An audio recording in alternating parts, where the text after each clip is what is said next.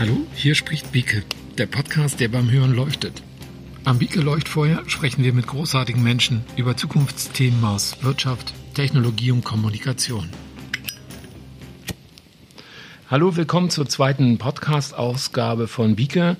Heute geht es um unser Leben, auch um deins. Oder wie man mit systemischer Kommunikation und der richtigen Anleitung Leben retten kann. Äh, aber kurz zur Einleitung, wie es überhaupt dazu gekommen ist. Wie vielleicht schon bekannt zählen auch Medizintechnikunternehmen seit vielen Jahren zu unseren Kunden. Deren Produkte und Dienstleistungen sind fast immer ziemlich komplex, meist auch ziemlich kompliziert.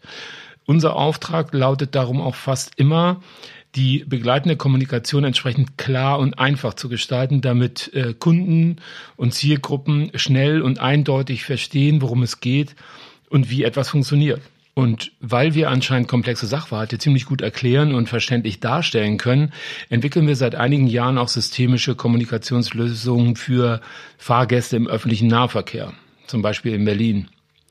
Äh, hierbei geht es dann in erster Linie um Kommunikationspfade, auf denen wir Fahrgäste beispielsweise während umfangreicher Baumaßnahmen einfach, eindeutig und korrekt durch das veränderte Liniennetzlabyrinth führen. Okay, aber was hat das jetzt äh, mit Lebensrettung zu tun? Ähm, vor einiger Zeit tauschten wir uns in unserem Netzwerk über eben solche systemische Kommunikation aus und jemand berichtete, dass Notärzte und das Rettungsdienstfachpersonal im Rettungsdienst kleine Karten nutzen, auf denen zum Beispiel die Dosierungen von Medikamenten nach Patienten, Alter und Gewicht aufgelistet sind, weil man die halt unmöglich alle auswendig lernen kann. Außerdem ändern sich auch öfter auch äh, Medikamente oder auch Kombinationen von Medikamenten und Maßnahmen. Und diese Karten, diese Checklisten sind somit ein wichtiges und einfach zu nutzendes Hilfstool.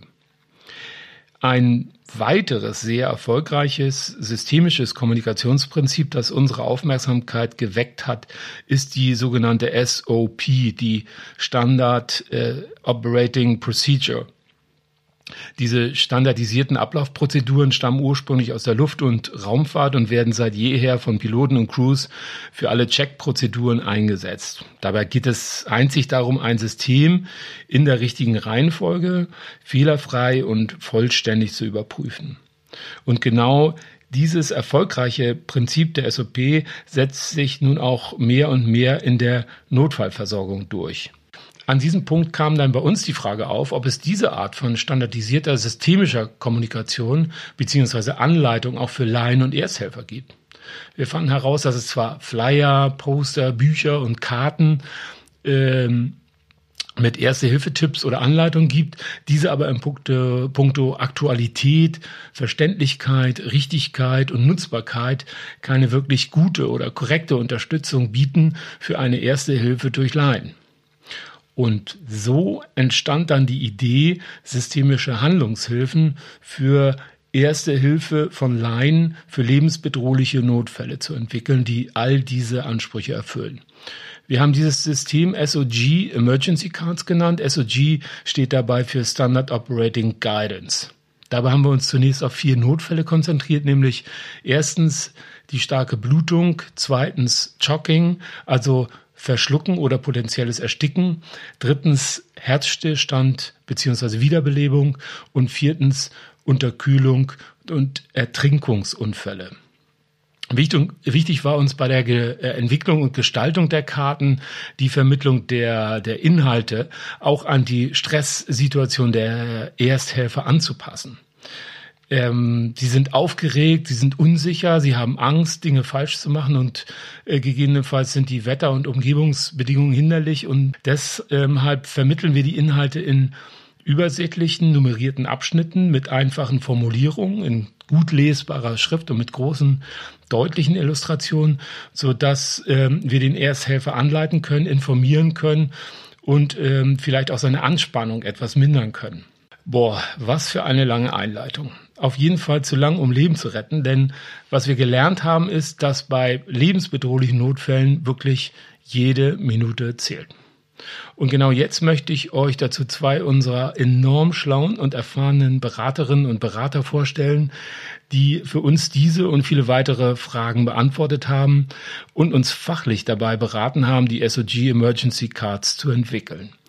Hallo Tanja Hemmi und Andreas Fromm.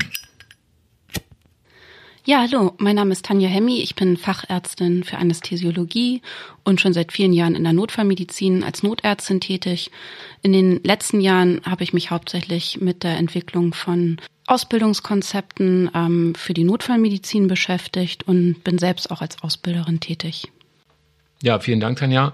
Ähm, hi, Andreas, toll, dass du auch hier bist. Erzähl doch auch kurz äh, ein paar Worte zu deiner Profession. Ja, moin, mein Name ist Andreas Fromm, ich bin Notfallsanitäter und habe medizinische Pädagogik studiert und als solcher arbeite ich jetzt schon seit ja, knapp zehn Jahren in der Ausbildung von Rettungsfachpersonal.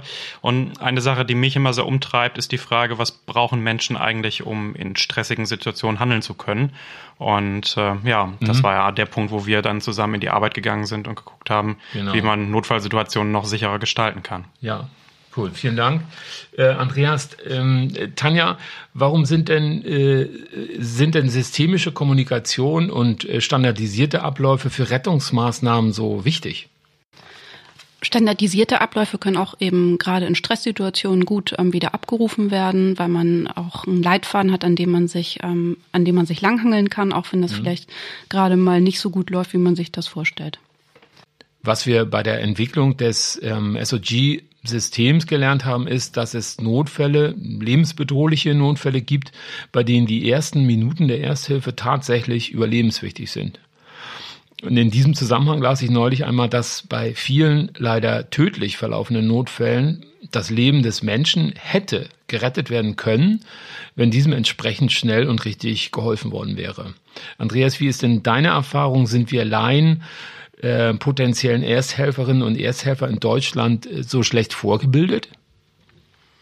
Na, das ist ein spannender Punkt, den du ansprichst. Ich glaube, das muss man ein bisschen differenzierter sehen. Im Bereich der wirklichen Laienhilfe mhm. Ähm, gibt sicherlich einige Ersthelfer, die 10, 15, 20 Jahre lang keinen Kurs gemacht haben. Da ist natürlich dann einfach das Training sehr gering ausgeprägt. Mm, Im Bereich der betrieblichen Helfer, da kommt es zu regelmäßigen Trainings. Und das, was wir aber aus der Pädagogik wissen, ist, Dinge gut lernen, tief lernen und unter Stress wieder abrufen kann ich nur dann, wenn es mich betrifft und wenn es mich abholt. Und sind wir ehrlich, lebensbedrohliche Notfallsituationen, das sind ja seltene Ereignisse, das passiert nicht jeden Tag. Und wenn sie dann passieren, dann haben wir es mit sehr stressigen Situationen zu tun. Und deshalb glaube ich, dass viele Helfer das Wissen haben, aber es eben ohne Hilfestellungen nicht abrufen können, mhm. wenn es dann dazu kommt. Ja, ja. Ähm, ja, danke. Also ein, ein echtes Thema in diesem Zusammenhang ist ja auch äh, oder vor allem die Angst. Also dieser enorme Stress, wenn man plötzlich direkt mit einem lebensbedrohlichen Notfall konfrontiert wird. Ähm, also das kann ja quasi jedem passieren, äh, im, im, Straßenverkehr oder ähm, im, im, im Outback, im Urlaub, ähm, auf dem Schiff.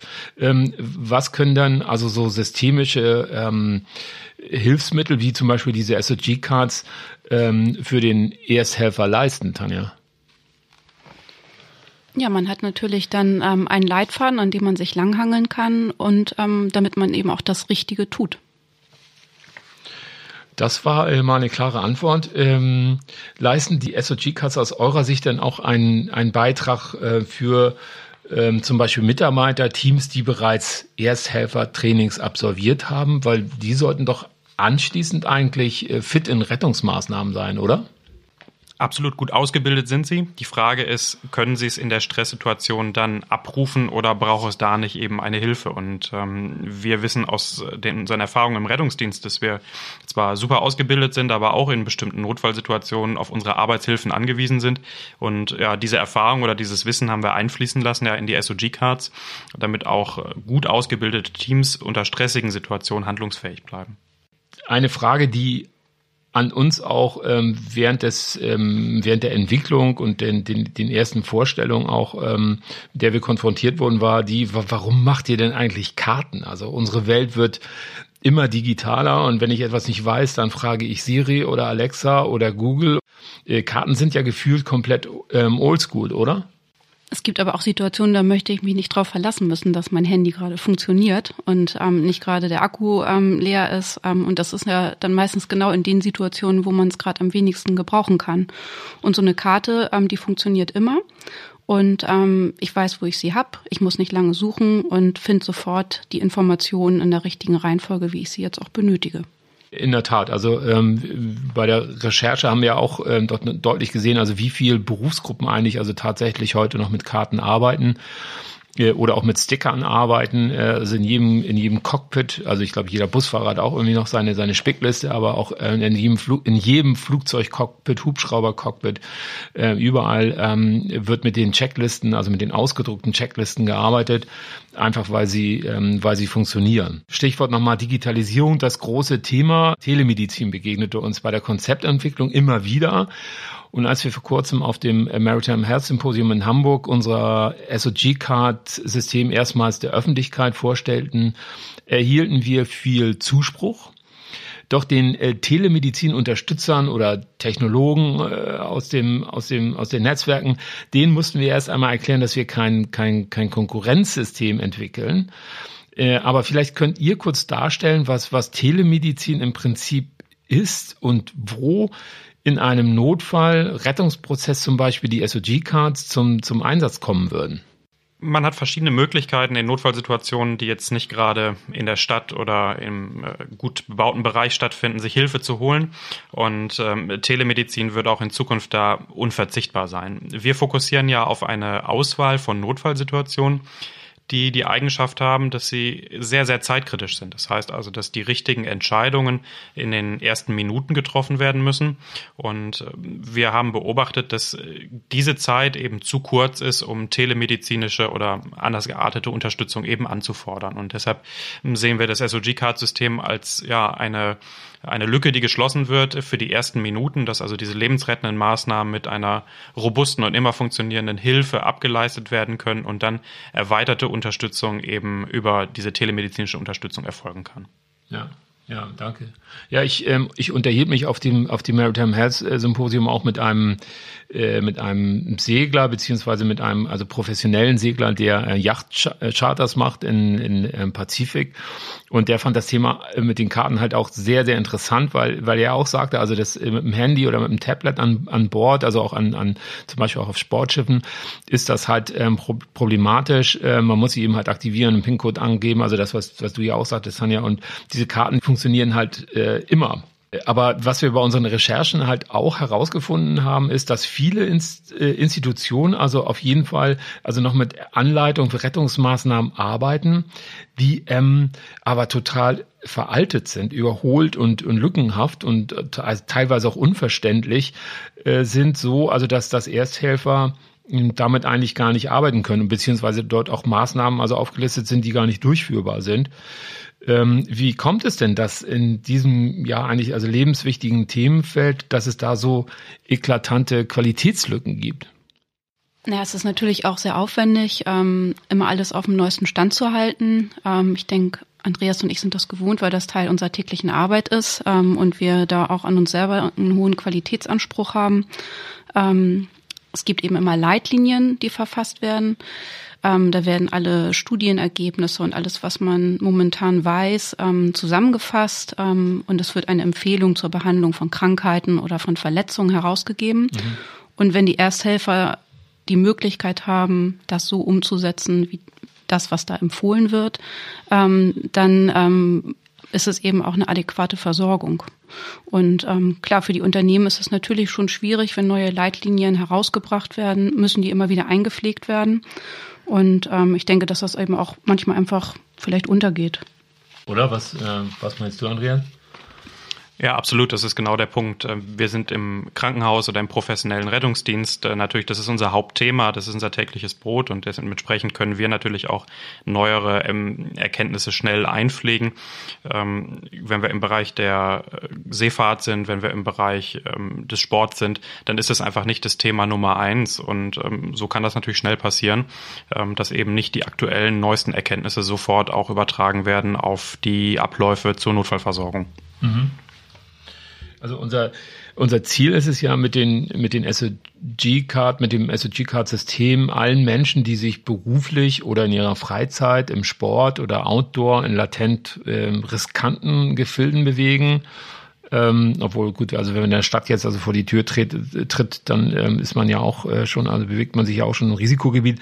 Ähm, also, aber äh, also primär halt also in, in Bereichen bewegt, in denen eben halt nicht wie zu Hause professionelle Hilfe innerhalb von ein paar Minuten verfügbar ist, ähm, dass wir für diese Situation oder dieses, dieses Umfeld ein essentielles, einfach anzuwendendes Hilfstool ähm, für lebensbedrohliche ähm, Notfälle entwickelt haben, wobei wir ehrlich gesagt äh, während der Entwicklung festgestellt haben, dass die SOG-Cards eben nicht nur für den beruflichen Einsatz an Land oder auf See, sondern eben halt auch perfekt für den ähm, privaten Bereich zu nutzen sind.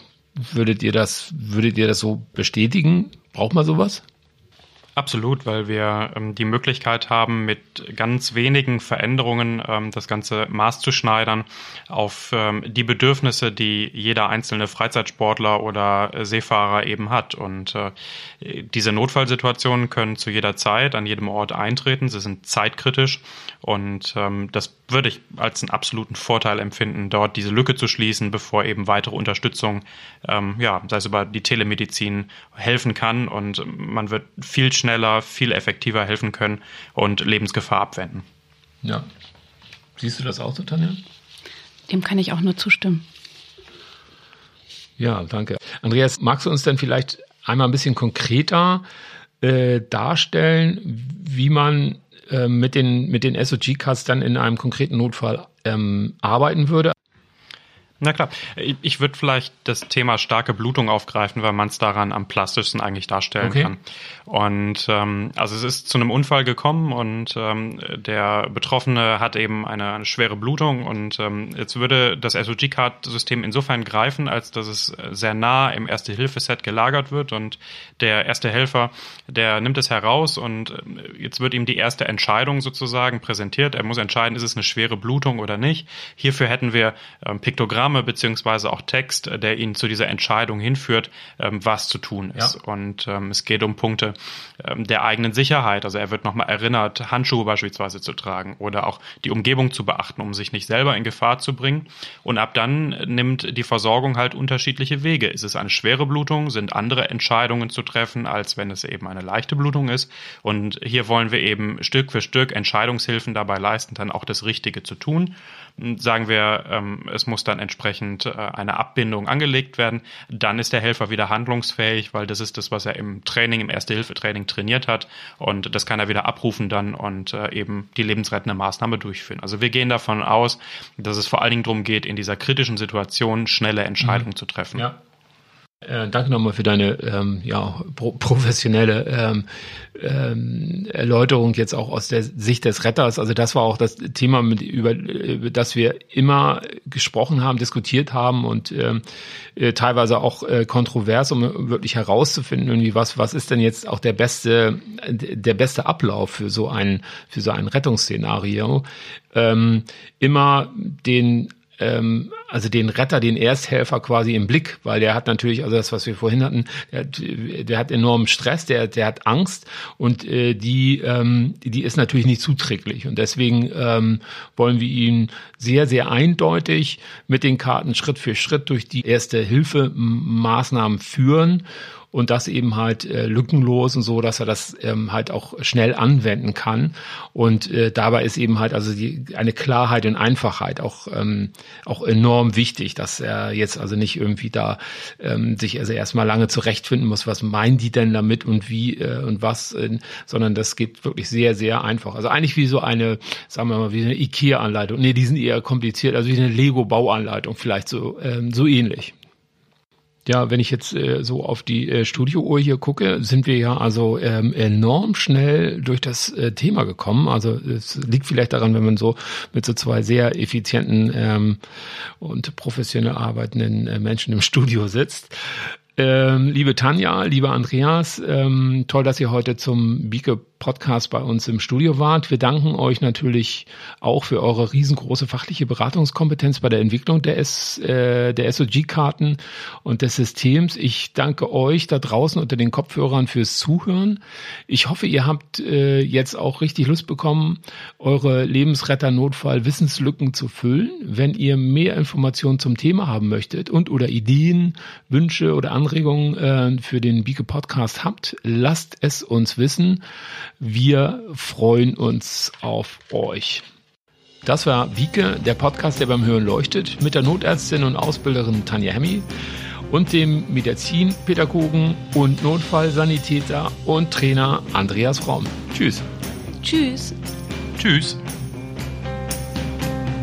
Take me to the flames, well the blaze heats my road. Hi, ich bin's nochmal.